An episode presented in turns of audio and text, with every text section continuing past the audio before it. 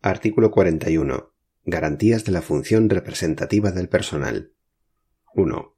Los miembros de las juntas de personal y los delegados de personal, en su caso, como representantes legales de los funcionarios, dispondrán en el ejercicio de su función representativa de las siguientes garantías y derechos. A. Al acceso y libre circulación por las dependencias de su entidad electoral sin que se entorpezca el normal funcionamiento de las correspondientes unidades administrativas dentro de los horarios habituales de trabajo y con excepción de las zonas que se reserven de conformidad con lo dispuesto en la legislación vigente. B. La distribución libre de las publicaciones que se refieran a cuestiones profesionales y sindicales.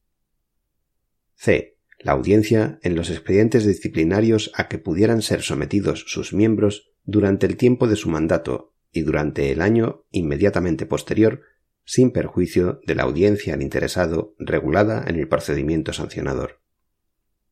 D. Un crédito de horas mensuales dentro de la jornada de trabajo y retribuidas como de trabajo efectivo, de acuerdo con la siguiente escala.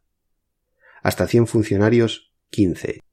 De 101 a 250 funcionarios, 20.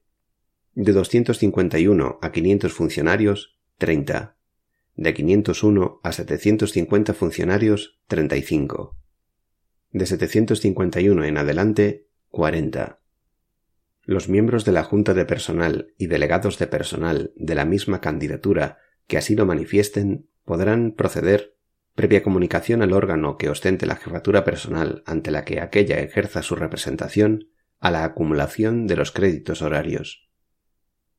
E no ser trasladados ni sancionados por causas relacionadas con el ejercicio de su mandato representativo, ni durante la vigencia del mismo, ni en el año siguiente a su extinción, exceptuando la extinción que tenga lugar por revocación o dimisión.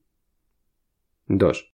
Los miembros de las juntas de personal y los delegados de personal no podrán ser discriminados en su formación ni en su promoción económica o profesional por razón del desempeño de su representación. 3 cada uno de los miembros de la Junta de Personal y ésta como órgano colegiado, así como los delegados de personal, en su caso, observarán sigilo profesional en todo lo referente a los asuntos en que la Administración señale expresamente el carácter reservado, aun después de expirar su mandato.